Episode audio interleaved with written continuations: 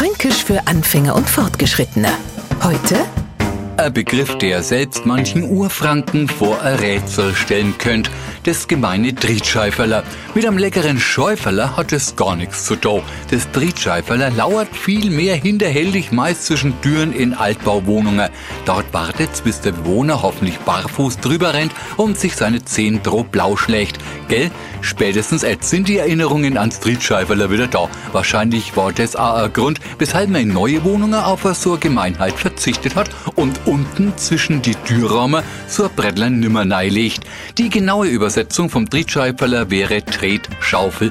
Weil das aber an nur Hochdeutsch sprechenden in Franken nicht weiterhilft, helfen mir gern beide. Das Drietscheiferler, mittlerweile vom Aussterben bedrohte Türschwelle.